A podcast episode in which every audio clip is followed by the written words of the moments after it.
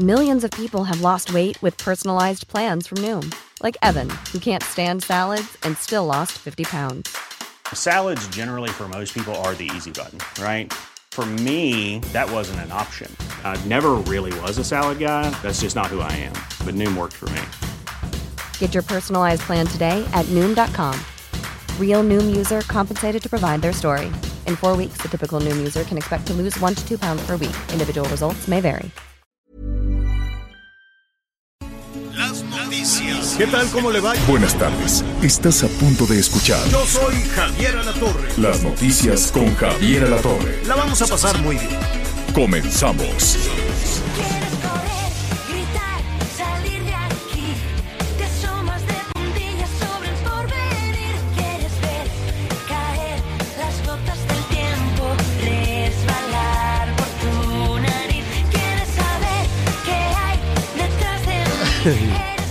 Que es el, el- el sospechosismo, como dirían los, los políticos.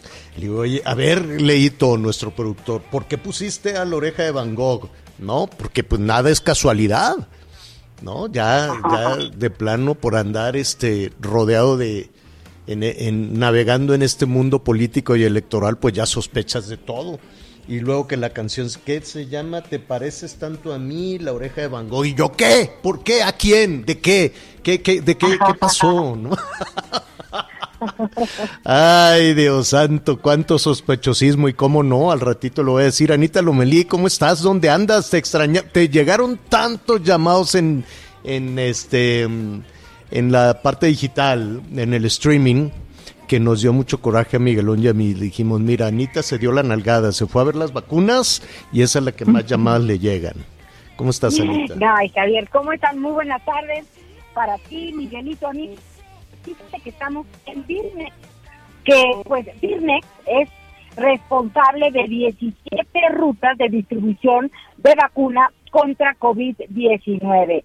Eh, pues eh, es, es muy importante conocer de qué hablamos cuando mencionamos Birnex, porque fíjate que este es el Laboratorio de Biológicos y Reactivos de México. Y hace unos años... ¿Qué hacen los de Birmex? Los de Birmex, pues vacunas, fíjate. Hace muchos ¿Cómo? años hacían las vacunas aquí. Ajá. Después vino todo un rollo que ya les platicaré, pero cuando hacíamos aquí las vacunas, vinieron ¿Les han de haber la quitado el India, presupuesto o no? algo por el estilo. Ya ves que de repente se Sí, pierden se los acabó el- dineros, todo nadie el sabe dinero se, me- se de mandó a la bolsa de los guardianes de la galaxia, todo. No, si Luego- todavía no estaban en el mapa los guardianes de la- los, los servidores de la nación, ¿cómo eres? No, oye, pero lo importante es que Birmex, por lo tanto, es responsable de 17 rutas para distribuir esta vacuna eh, y ellos distribuyen la vacuna Sinovac, que es la China. Se compraron eh, pues 8 millones de, de este tipo a China, ahí están llegando dos y pues tendremos los ocho a más tardar en mar, en mayo, en mayo es lo que nos están diciendo. Yo ya, me, pues, yo ya me hice un lío con los millones y los millones y los millones, que todos los días anuncian, nos van a llegar tantos millones y ya salieron tantos de Querétaro y ya se fueron de contrabando tantos a Honduras. Ah, no, esa es otra cosa que ahorita vamos a tocar a propósito del sospechosismo. Pero ¿qué te Oye, parece, Anita, se aprovecha? Bueno, ya luego ahorita vamos- Ah, hablamos Pues de por eso. eso te digo que estoy sospechando. Hoy amanecí sospechando de todo, de todo. todo. Es que en un ratito más vamos contigo, Anita, para que nos ayudes a sacar sumas y restas. Porque Claro. entre tanto anuncio, llegaron tantas, llegaron tantas, vinieron aquellas, pues ya, ya no sabemos a quién creerle. Miguel Aquino, ¿cómo estás? ¿Qué tal, Javier? ¿Cómo estás, Anita? Me da mucho gusto saludarlos. Aquí, pues, muy atento a lo que están diciendo. Sí, también aquí ya estoy tratando de hacer cuentas. Y bueno, lo que sí es un hecho es que para junio, julio, la pues la promesa, la meta, no sé cómo le quieran llamar, pues se habla de que 80 millones de personas deberían de estar vacunadas. No sé si 80 millones de personas o ya se tuvieron que haber aplicado 80 millones de vacunas, porque hay unos muy afortunados eh, que ya tienen pues incluso Pues las con dos cualquiera, dosis. Pero con cualquiera de las dos metas Es buena, iríamos ¿no? bien. Sí, sin duda. Porque creo se que supone, Ujú. se supone que para marzo, que hoy estamos a qué, a 20, ¿sí? No, señores, No, ya Sí. estamos hoy a 23. No, A 23, perdón. 23 estamos a de no, marzo. ya se me hicieron aquí. Se supone que para estas fechas estaríamos a una semana de que se tuvieran vacunados a 15 millones de adultos mayores en nuestro país. 15 millones, eso era lo que se anunció a principio del año. Así era. Para marzo, 15 millones de personas van a estar vacunadas y pues la verdad es que sí están vacunando personas en diferentes partes del país. Esa es la buena noticia, que bueno, a partir ya de, de mañana se va a iniciar la aplicación en otras alcaldías de la Ciudad de México. Qué bueno, pero pues todavía estamos muy, muy lejos de la meta. Estamos lejos de la meta de los adultos mayores.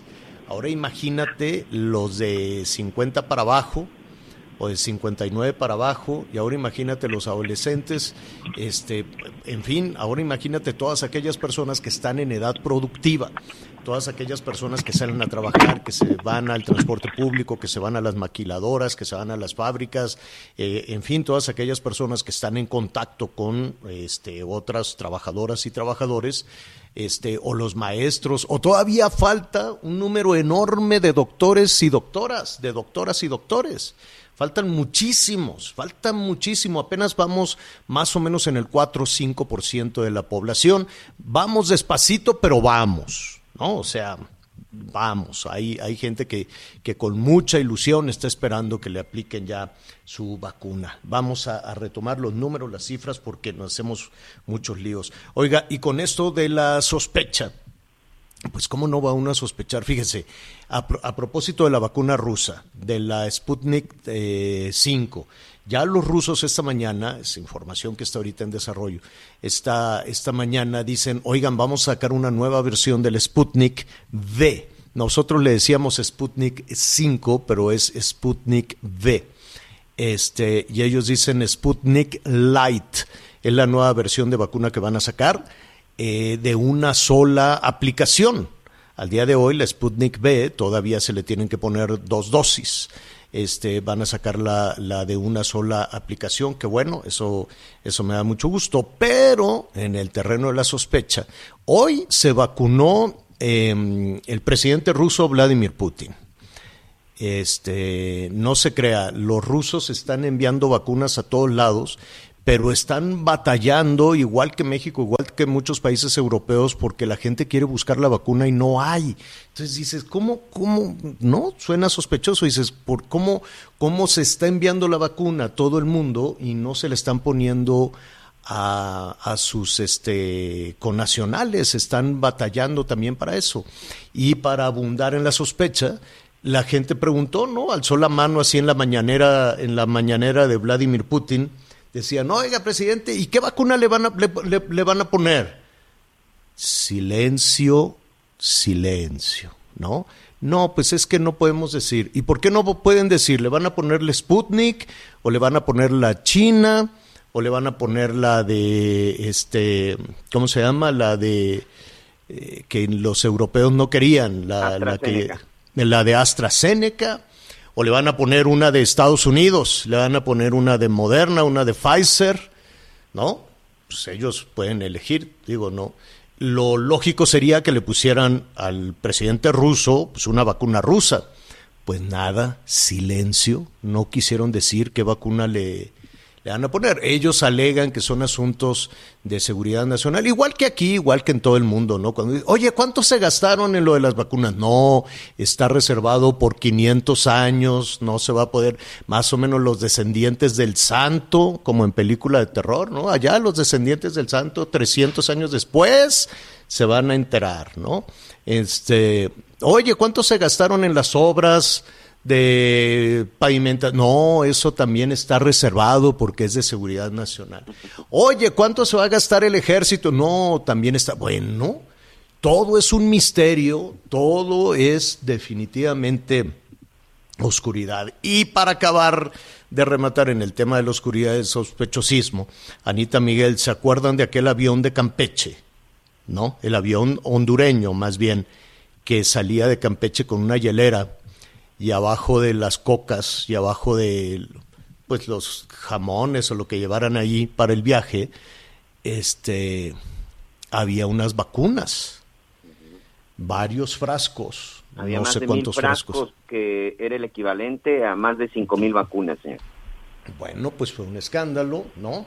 Y entonces eh, el ejército lo anunció, el SAT también lo anunció, y dijeron, cachamos a estos.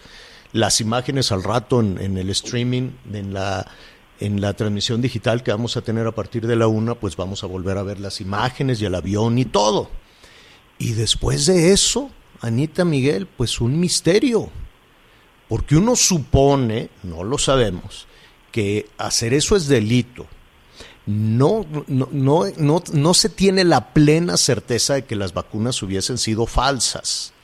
Salieron los rusos a decir, no, la etiqueta no es, pero no tenemos la certeza de que le pusieran otra etiquetita. No sabemos quién las envasó, no sabemos si, efectivamente eran pirata las vacunas, dónde las hicieron y, y cómo se tipifica eso como delito, como contrabando, como robo. Pero quiero suponer que si los detuvieron, Miguel, es porque estaban cometiendo una irregularidad o, o- un delito.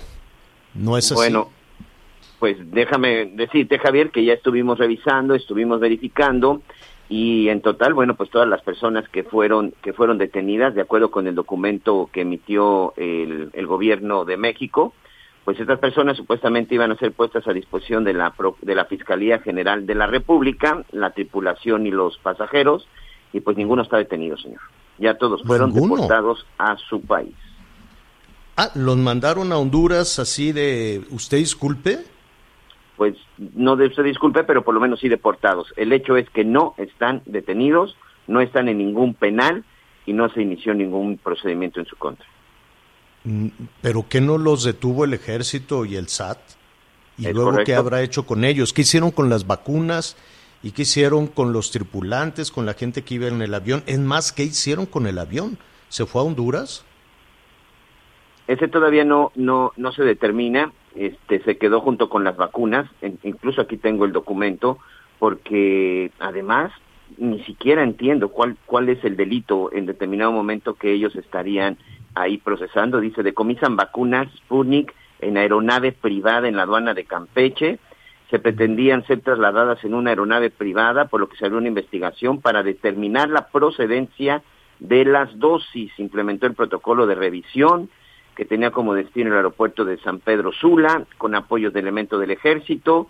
Eh, se está, la aeronave quedó en garantía del interés fiscal y la tripulación y pasajeros fueron puestos a disposición de la Fiscalía General de la República, pero no terminaron en la cárcel. Posteriormente fueron deportados. El hecho es que lo que se está investigando es el, es el, el origen de las vacunas, porque en realidad, señor, pues no estaban cometiendo ningún delito, por lo menos no en el marco de nuestro Código Penal Federal. Mm, bueno, y, y, pues que- quedan muchas dudas, ¿no? Puede una un jet eh, aterrizar en Campeche, puede tener esa carga eh, e irse así nada más de no, pues aquí no se configuró ningún delito, adiós que les vaya bien. Está por lo menos sospechoso, ¿no? Por lo menos sospechoso o alguien por alguna razón se habrá apurado a que el asunto se olvide, ¿no? A que el asunto no, no suceda. Pero la gran duda es, ¿y qué pasó con las vacunas? ¿Se las llevaron a Honduras? ¿Para quién son? Estaremos eh, investigando también, estamos investigando de, con nuestros compañeros periodistas allá en Honduras más de toda esta situación. Hay un gran misterio. Después de tanto, quien nos informó fue el gobierno.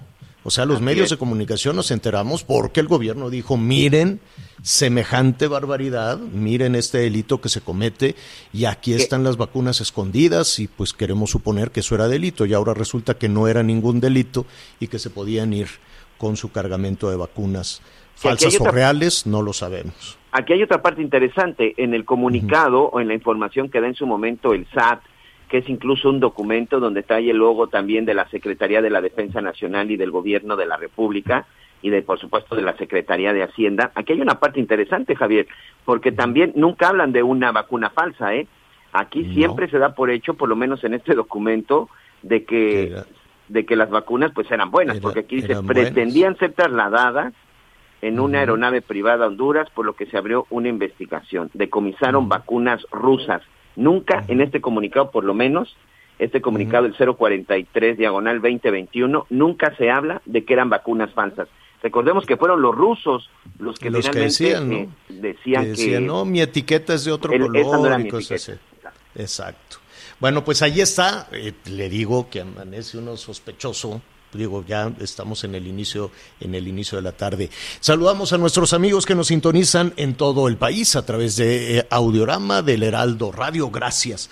Gracias por su comunicación y gracias por acompañarnos además a partir de la una en streaming vía digital. No sabe qué bueno se pone la segunda parte, así es que no, no se la pierda. Y rápidamente, antes de irnos a Querétaro, eh, eh, déjeme decirle que la buena noticia, la buena noticia en desarrollo en este momento, es que cada vez nos estamos acercando a la medicina contra el COVID no únicamente a la vacuna, lo cual abre, cambia absolutamente el panorama, cambia absolutamente el panorama con estas filas y mortificaciones y los viejitas y los viejitos bajo el rayo del sol y los la- las filas y las filas y los guardianes de la galaxia y bueno, cuánta cosa que hay alrededor de todo esto.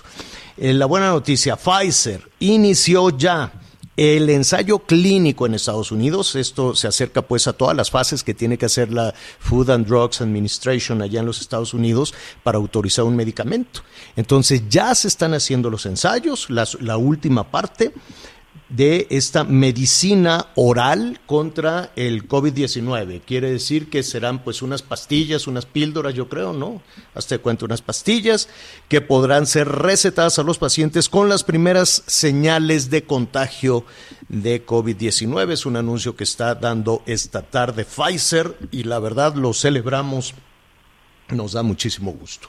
Muy bien, pues estamos... em, con eh, eh, en tiempo también de definir quién es quién en los siguientes este, procesos procesos eh, electorales. Esta tarde pues vamos a, a saludar a nuestros amigos en Querétaro que nos escuchan a través de Cristal 101.1 FM porque vamos a platicar con Mauricio Curi. Él podríamos decir que es virtual candidato al gobierno del estado de Querétaro, decimos vir- vi- virtual porque se va a registrar pues ya en, cosa de minutos y mientras eso sucede pues todavía podemos de acuerdo a la ley platicar contigo Mauricio, ¿cómo estás Mauricio Curi? Mi Javier, ¿cómo te va? Siempre un gustazo platicar contigo y con tu amplísimo auditorio. Y así muy contento, en una hora ya estaremos ya registrándonos como candidatos del Partido Acción Nacional y de Querétaro Independiente para la gubernatura del Estado. Muy agradecido con Marco Cortés, que está aquí, que me hizo favor de acompañarme. y pues muy Saludos a. Marco por favor. De tu parte, encantado que sí, Javier, y muy agradecido también con él y con todos aquellos que nos están acompañando. Sabemos que además se va a, a- a acompañar toda tu familia y todas las personas que pues han seguido muy atentos. Querétaro, pues es uno, es uno de los estados donde hay una conciencia política muy importante, donde la gente sale a votar, donde la gente sabe lo que, eh, eh, lo, lo que está haciendo. Pero yo quisiera preguntarte, Mauricio, ¿cuál es tu percepción a unos minutos de que te registres este, como candidato? Tu percepción del proceso electoral en este, en este momento. Y no solo en Querétaro, ¿cuál es tu percepción de este proceso enorme que vamos a vivir los mexicanos? Yo creo que no nos estamos jugando las últimas 100 años de las elecciones, nos estamos jugando en los siguientes 30, 40, 50 años de las elecciones del país. Estoy convencido que nuestro país lo que ocupa son contrapesos y aquí en Querétaro, por lo menos el Partido Acción Nacional ya entendió la gran responsabilidad que tenemos, el gran compromiso que tenemos, vamos unidos, lo que nunca había pasado desde hace muchos años en Querétaro, el PAN vamos unidos y así como fuimos en el 2015 que me acompañaron todo el PAN, yo sin ser militante panista, por lo cual también me hace tener más compromiso, pues ganamos por mucho, fuimos la campaña que más ganó a nivel nacional en diferencia en el 2015. En el 2018 ganamos y, y también la senaduría cuando solamente se ganaron tres, que fue Querétaro, Aguascalientes y Guanajuato. En un momento, pues había una gran ola que, pues, por parte de Morena. Y ahora, pues con la unidad que tenemos y este entendemos la, la gravedad que está pasando el país y la y los gran riesgo que estamos viendo como país y por eso creo que tenemos una gran posibilidad de ser muy competitivos.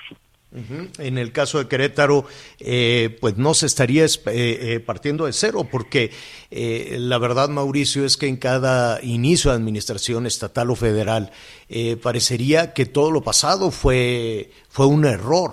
¿No? Tú estarías partiendo ya de algunas cuestiones que mantendrías y otras que cambiarías, quiero suponer. Cuando fui presidente municipal, así lo hice. No- ni todo, todo es perfectible, por supuesto, pero hay cosas que están muy bien hechas y hay que seguirlas haciendo. Hay cosas que hay que cambiar, que habrá que cambiarlas. Con una nueva innovación, con nuevas formas de ver. Yo vengo del sector empresarial y siempre pondré, digamos, e- ese, esa forma de trabajar, de dar resultados y seguir trabajando siempre muy de cerca de los ciudadanos. Ujú, Definitivamente este año eh, que estamos cumpliendo por estas fechas, ¿no? Un año terrible a propósito de la, de la pandemia. Ya tenemos una forma diferente de medir el tiempo, ¿no? De marzo a marzo. En lugar de diciembre a diciembre o de enero a enero, pues eh, en este momento lo estamos midiendo de marzo a marzo con esta, con esta calamidad eh, de la pandemia. ¿Cambió el escenario que tú te imaginabas? ¿Cambiaron las necesidades de Querétaro? Sí, por supuesto. Ahorita el, primer, lo- la, prioridad que debe tener todos los estados en el país y, y en la federación debe ser la salud y el empleo de los mexicanos, y de los queretanos. Eh, desgraciadamente somos el país que, aunque no, no le podemos echarle la culpa de nadie de la pandemia, pues sí podemos responsabilizar que somos de los países que menos resultados ha dado pues en temas de vacunación, en temas de poder proteger a los médicos, a las enfermeras, todo el sector eh, médico. Y por otra parte lo que la cantidad de empleo que se ha perdido es terrible. Entonces yo, yo creo que hay mucho por hacer los retos y desafíos son muy grandes y creo que en Querétaro tiene que seguir siendo el ejemplo que ha sido a nivel nacional Oye, eh, Mauricio, a propósito de los procesos eh, electorales, eh, se han puesto una cantidad de candados enormes para darle confianza a los procesos. Tenemos una credencial para votar que es carísima, pues para, para que sea inviolable, etcétera, etcétera. Pero no son las ciudadanas o los ciudadanos quienes hacen trampa, ¿no? Son algunos, eh, más bien personajes cercanos a los procesos o a los partidos los que en algún momento hacen trampa. Esto te lo comento porque justo en este momento, pues se están reuniendo este, pues, los gobernadores con el presidente Andrés Manuel López Obrador para hacer un acuerdo de no hacer trampa.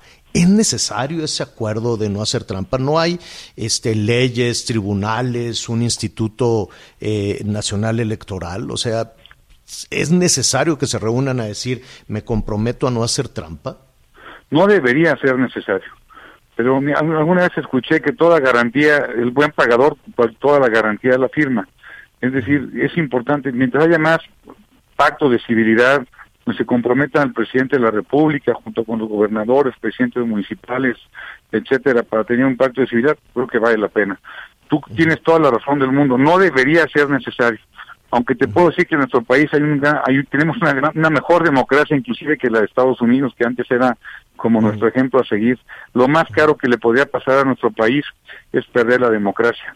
Por muy cara que sea, lo más caro sería perderla. Eh, tú eres eh, el eh, candidato del partido Acción Nacional. Eh, ¿Te sientes cómodo? ¿Tienes una ventaja de acuerdo a las, eh, a las encuestas previas? ¿no? Eh, ¿Te sientes seguro? ¿Te sientes cómodo con eso? Mira, aunque todas las encuestas nos ponen arriba, yo nunca le hago caso a las encuestas. Yo siempre tengo hambre de retador y ha sido la forma que me ha dado resultados en las últimas dos elecciones. Y así con esa hambre y esas ganas y esa alegría que quiero contagiar a los ciudadanos, ¿cómo vamos a salir el próximo 4 de abril? Eh, eh, ¿Confías en, eh, en, las, eh, en, en los, en los procesos, en el INE, en bueno, tantas cosas que hay en este momento alrededor? Sí, sí, confío, confío en, sí, creo que es. Mira, el problema que tiene nuestro país más grave es que tener- no, nos falta Estado de Derecho. Y, este, y nos falta Estado de Derecho porque tenemos instituciones muy débiles. Pero una institución que ha estado muy consolidada y que es muy fuerte y que hay que estar orgulloso de ella es el Instituto Electoral del Estado de Querétaro y por supuesto del INE. Ujú, ujú. En términos, eh, eh, viene una, una pregunta difícil, pero la tengo que hacer por los tiempos que estamos viviendo, eh, que tiene que ver con la seguridad. De las candidatas y los candidatos. Desafortunadamente los números son muy malos, aquí los vamos a, a revisar en un momento más. Recientemente una candidata de tu partido, el Partido de Acción Nacional, este, en, en- en Oaxaca, un asunto lamentable, como muchos otros casos en Quintana Roo, en muchas otras partes de- del país. Eh, ¿Has contratado seguridad adicional? ¿Te sientes tranquilo? Me siento tranquilo.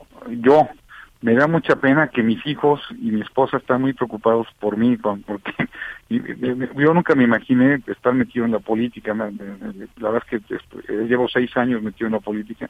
Y ahora que he estado hablando mucho con mis hijos, pues tratando de, de- de tranquilizarlos, me dicen que su mayor temor es que me maten. Entonces eso es lo que digo que me deja un poco preocupado. Yo estoy tranquilo, Querétaro es un estado tranquilo que da seguridad y tranquilidad y certidumbre. Pero bueno, mis hijos ven, la- nosotros no somos una isla y estamos en un país donde desgraciadamente hay una gran cantidad de ¿Pero inclusive- recibido algún tipo de amenaza o de no, presión? No, no, ninguna, no, no, ninguna, nada. Eh, Lo que, lo que nada más es una cuestión de que mis hijos les da miedo, pues por lo que escuchan y ven y, y, y lo que lo que han vivido en, en el país en los últimos años. Pues no les gusta mucho que esté yo metido en el servicio público, pero ahora que ya estoy metido, pues hay que hacerlo bien. Pues ah, ya está, Mauricio, en unos minutos más eh, te registras ya como el candidato del PAN al gobierno del estado de Querétaro y en adelante pues serán casi, casi dos meses de mucha intensidad, ¿no? Sí, de mucho trabajo, de mucha alegría y por supuesto de mucho rebote de ideas. Estaremos ahí pendientes de todo lo que suceda. Te enviamos eh, por tu conducto un abrazo a todos nuestros amigos allá en Querétaro, Mauricio. Encantado, Jair. De verdad que siempre es un honor que gente como tú me haga favor de, de tu altura, que haga favor de, de entrevistarme. Muchas gracias. Al contrario, te, esta- te estaremos saludando personalmente por allá. a a Encantado, Javier. nuestros amigos. Gracias. Es Mauricio Curi, el virtual, todavía, en unos minutos más, ya lo será de manera oficial, candidato del PAN al gobierno de Querétaro. Vamos a una pausa y volvemos. Sigue con nosotros. Volvemos con más noticias. Antes que los demás. Heraldo Radio. La HCL se comparte, se ve y ahora también se escucha.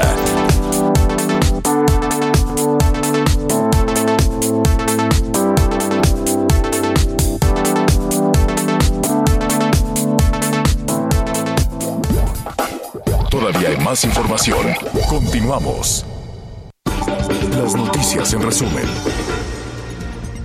Autoridades del Estado de México detuvieron a 25 personas posiblemente relacionadas, como tres de los autores, en una emboscada, de la emboscada en el municipio de Coatepec, Harinas, que lamentablemente dejó como saldo 13 policías muertos.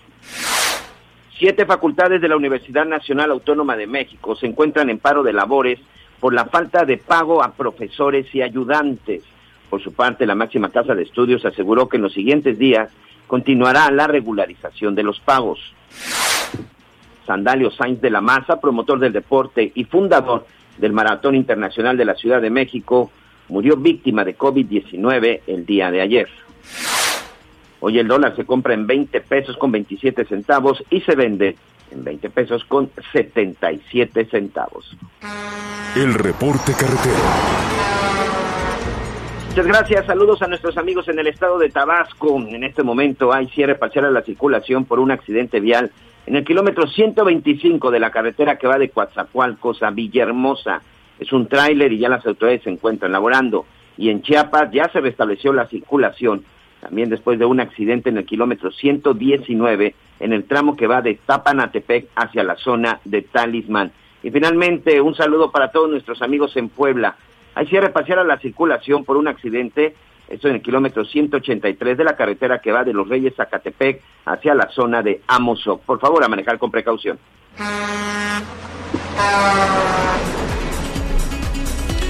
Bueno, eh, nos están marcando de diferentes partes, eh, no solo con el asunto misterioso, asunto de la avioneta de Honduras, eh, sino el tema de regreso a clases. Ayer estábamos hablando con eh, las escuelas particulares, este, hoy estuvimos revisando también algunos datos de, del INEGI que son terribles en la decisión de, de desertar, ¿no? Y la gran mayoría, los números son enormes, los números de, de personas, de jefas y jefes de familia que decidieron, bueno, pues ahorita no hay para la escuela porque pues de alguna manera tampoco ha funcionado, tampoco ha servido y es dinero que, que necesitamos porque se perdió el empleo, porque lo que usted quiere y mande, pero hay un factor económico eh, que ha sido eh, pues eh, ha presionado muchísimo a la, a la deserción escolar. Y la otra es eh, pues un tanto el desaliento de las jefas y jefes de familia que ven que sus niñas, sus niños no han aprendido nada con este asunto a distancia.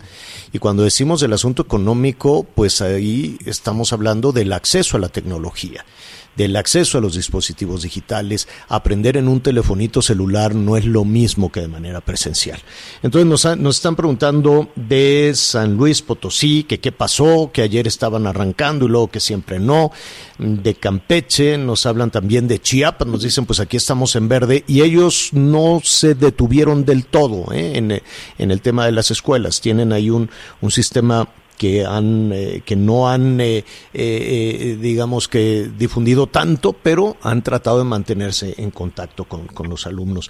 Qué está pasando en Guanajuato me da muchísimo gusto saludar a la doctora Yolosochil Bustamante, que tanto se le extraña en el Politécnico Nacional y que ahora pues este está llevando las riendas de la Secretaría de Educación en Guanajuato. Doctora, ¿cómo estás? Qué gusto saludarte.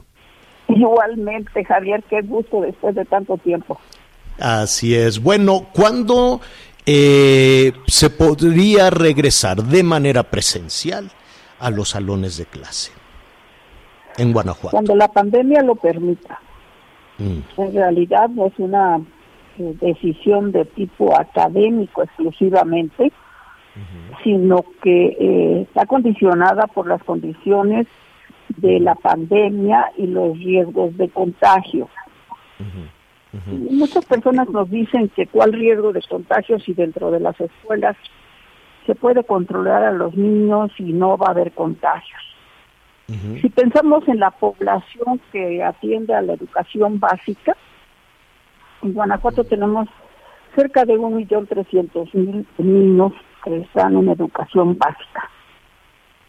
Esos niños son llevados y recogidos de su escuela por por lo menos una persona más, de tal manera que tendríamos que buscar multiplicar el 1.300.000 por dos para saber cuántas personas van a estar en movimiento alrededor de los estudiantes de básica que regresen a sus escuelas.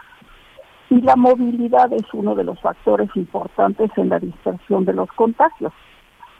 Y ahí sale aquello de quédate en casa. Ya. Entonces, ese es uno de los factores. El segundo factor es, eh, eh, desde el punto de vista de la Secretaría de Educación Pública, eh, desde el año pasado con el secretario Moctezuma, se planteó que el ambiente propicio para regresar a las escuelas sería cuando tuviésemos el semáforo en verde. Ahora, Sí. el semáforo en verde no quiere decir que ya no haya contagios, que ya no haya pandemia. Solo quiere decir que los niveles son suficientemente bajos como para que el riesgo también sea considerablemente bajo. Por eso se ha planteado regresar cuando el semáforo esté en verde. También dentro del mismo eh, periodo el secretario Moctezuma planteó que cuando estuviésemos en semáforo amarillo podría llevarse a cabo la práctica de algo que se llamaron comunidades de aprendizaje en las escuelas, aprendizaje colaborativo, se hace. ¿Qué significa esto? Que a la escuela, por voluntad propia, pueden asistir los maestros. Eh, a cada maestro se le permitirá atender como máximo a ocho alumnos, de manera que en el salón estén eh, nueve personas. Estas sesiones tan eh, pequeñas servirán para asesoría, tutoría, entrega de materiales, revisión de temas específicos. No serán clases comunes y corrientes, van a ser espacios de atención especial.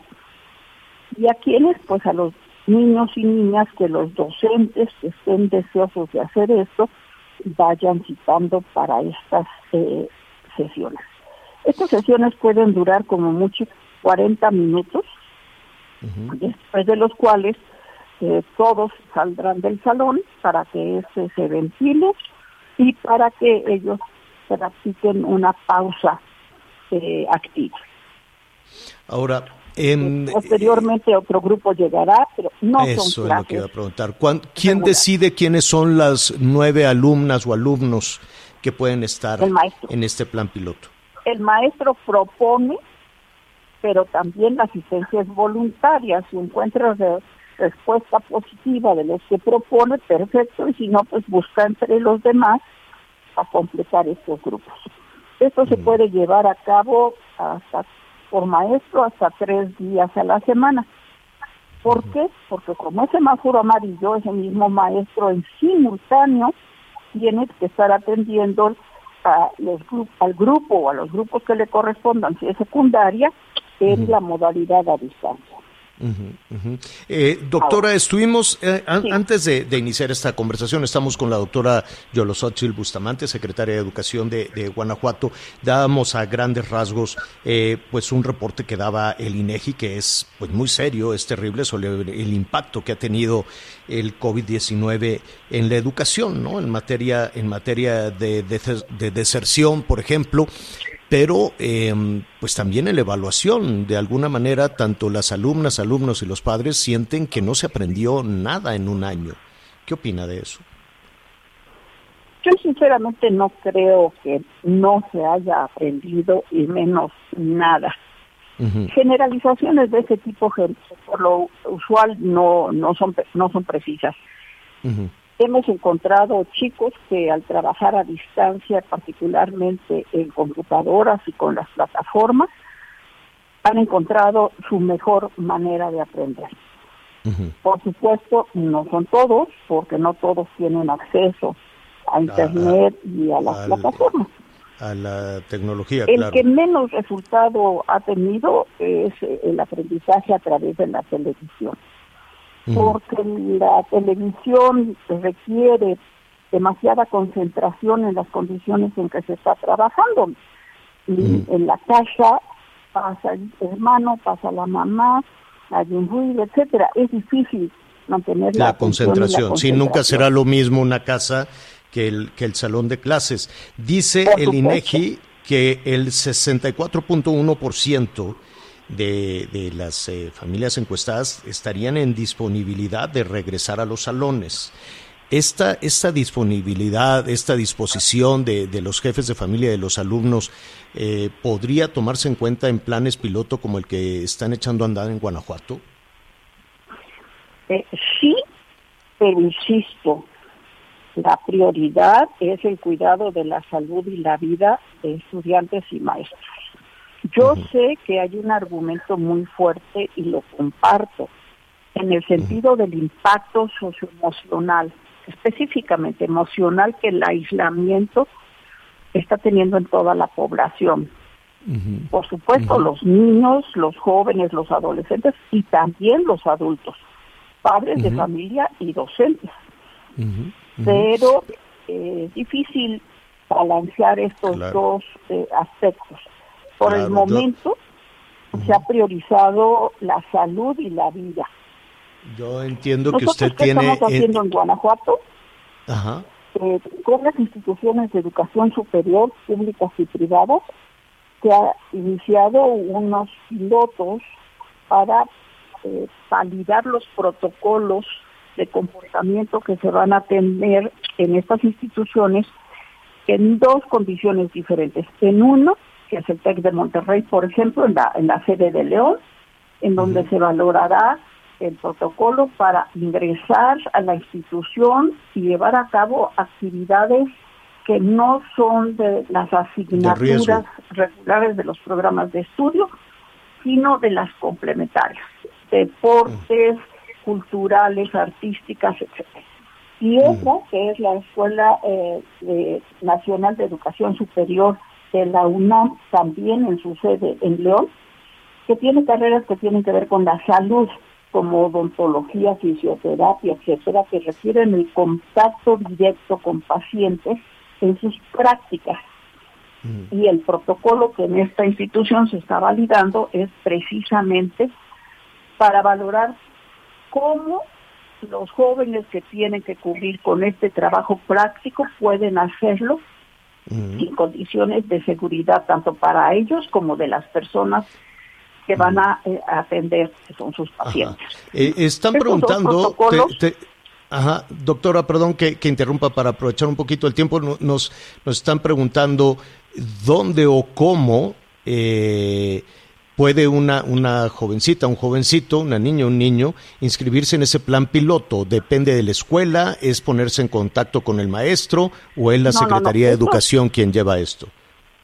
Estos protocolos y estos pilotos son exclusivamente para educación superior Ah, y educación estas superior. instancias mencionadas. Con los resultados de esto se va a buscar la generalización de los aprendizajes a todas las escuelas de nivel superior, porque tenemos Ok. visualizado que este regreso debe de ser seguro, progresivo y voluntario. Entonces, proponemos que sea a través de la educación superior, después media superior y secundaria y al último primaria y preescolar. Primero porque en educación superior básicamente 90% son adultos que pueden tomar y responsabilizarse de sus decisiones. exacto. Segundo, porque son menos los que andarían en, en- en esta movilidad que buscamos evitar por razones de la, epide- de la epidemia. Media superior y secundaria también ya es un mayor el número el de estudiantes, pero en media superior ya nadie va a dejar a sus hijos a la escuela, sería nada más el número propio de estudiantes. Así es. Secundaria sí todavía algunos los llevan y los recogen, pero también ya una parte va por sí mismo. Y al último estarían preescolar y primaria, que son los más numerosos y que por el otro lado requieren de más atenciones tanto Para las en la conducción para llegar a las ahí. escuelas como en sus Exacto. actividades dentro de la escuela. Así es, habrá que eh, atenderlos más en cuestiones sanitarias, en cubrebocas y en, Sí, sana, exactamente. y en sana distancia. Por lo menos hay entonces un, un- un buen principio, ¿no? Hay un plan piloto. A partir de esos resultados, pues ya veremos a niveles ya este, básicos de, de educación cómo se, cómo se administra y cómo se lleve a cabo. Doctora, me dio mucho gusto saludarla. Este, estaremos ahí muy pendientes del semáforo em- epidemiológico y desde luego de las decisiones que se tomen en algo fundamental, la educación, que bueno, eh, francamente ha tenido que enfrentar un año muy, muy complicado. Muchísimas Creo gracias. que Javier, nada más mencionarle, creo que entre Sí. todos tenemos que trabajar para que esta generación que está siendo afectada por la pandemia no se convierta en una en una generación que califiquemos negativamente. No, No, sería, sería terrible, sería terrible.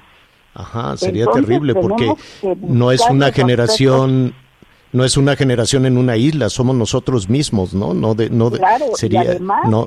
Los chicos están haciendo esfuerzos intensos por aprender a pesar de todo. y eso hay que reconocerlo.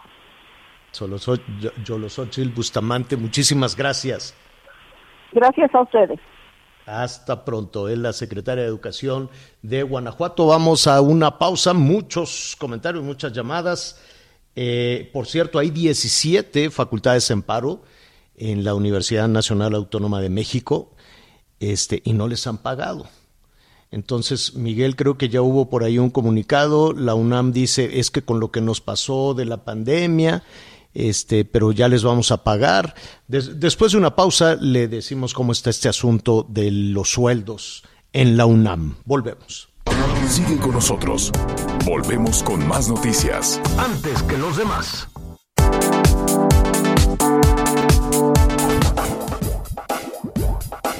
Todavía hay más información. Continuamos. Muchas gracias, seguimos con más información. Gracias por todos sus mensajes y qué le parece si ahora vamos juntos a hacer un recorrido por el interior de la República.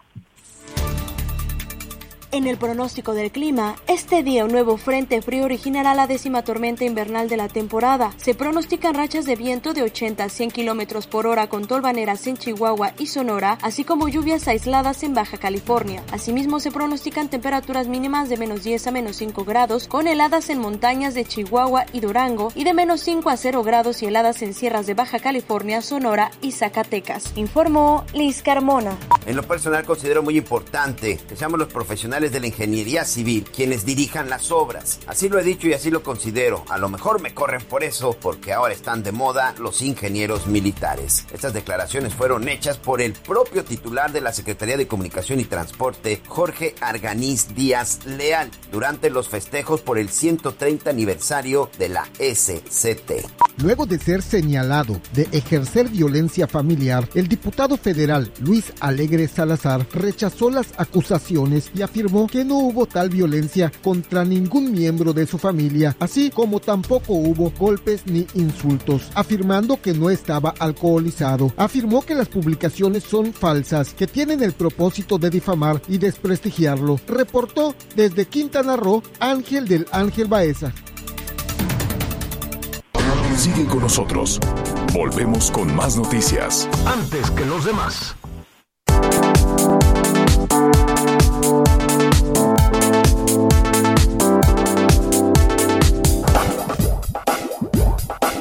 Todavía hay más información. Continuamos. Uy. Bueno, ya casi nos vamos, ya casi nos vamos a la segunda parte. Recuerde javieralatorre.com, Javier La MX. Mándeme, ¿me está usted hablando? Ah, muy bien, sí, gracias en nuestra producción que nos dice que tenemos tiempo para los eh, comentarios de nuestros amigos Miguelón.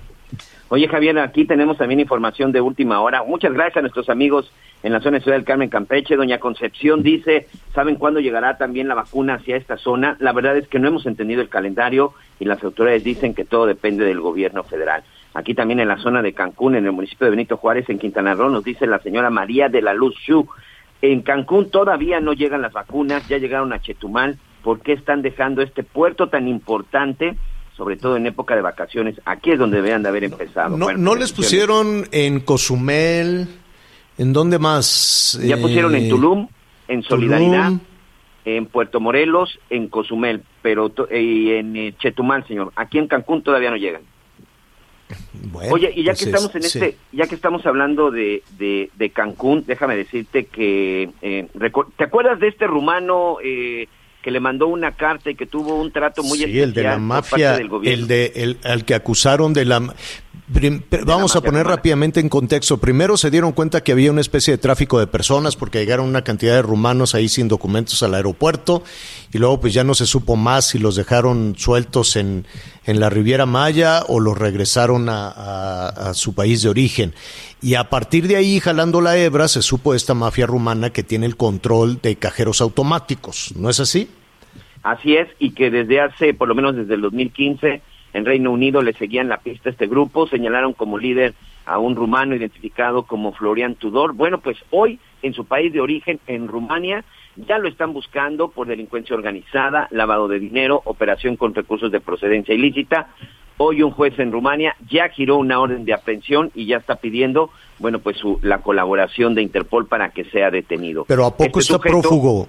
¿A Eh, poco pues, está prófugo? en la en Rumanía pues se puede decir que sí señor porque aquí en México pues todavía hace unos días se reunió con la secretaria de. Seguridad Ciudadana con Rosa Isela por cierto también tenía una reunión con Santiago Nieto en la UIF y por ahí me dijeron que a él sí lo dejó plantado pero aquí por lo menos todavía pues mandaba cartas al presidente y lo recibían en la Secretaría de Seguridad Ciudadana Te digo que empezamos con lo del sospechosismo. Qué cosas tan sospechosas todo el tiempo, ¿no? Que la Interpol busque a una persona en todo el mundo y aquí se reúne con las autoridades encargadas de la seguridad pública. Y hay sobre la mesa pues una serie de acusaciones donde además si jalas un poquito la hebra, pues también te vas a, a muchísimos este Hi, this is Craig Robinson from Ways to Win, and support for this podcast comes from Invesco QQQ, the official ETF of the NCAA. Invesco QQQ is proud to sponsor this episode and even prouder to provide access to innovation for the last 25 years. Basketball has had innovations over the years too. We're seeing the game played in new ways every day. Learn more at Invesco.com slash QQQ. Let's rethink possibility. Investco Distributors, Inc.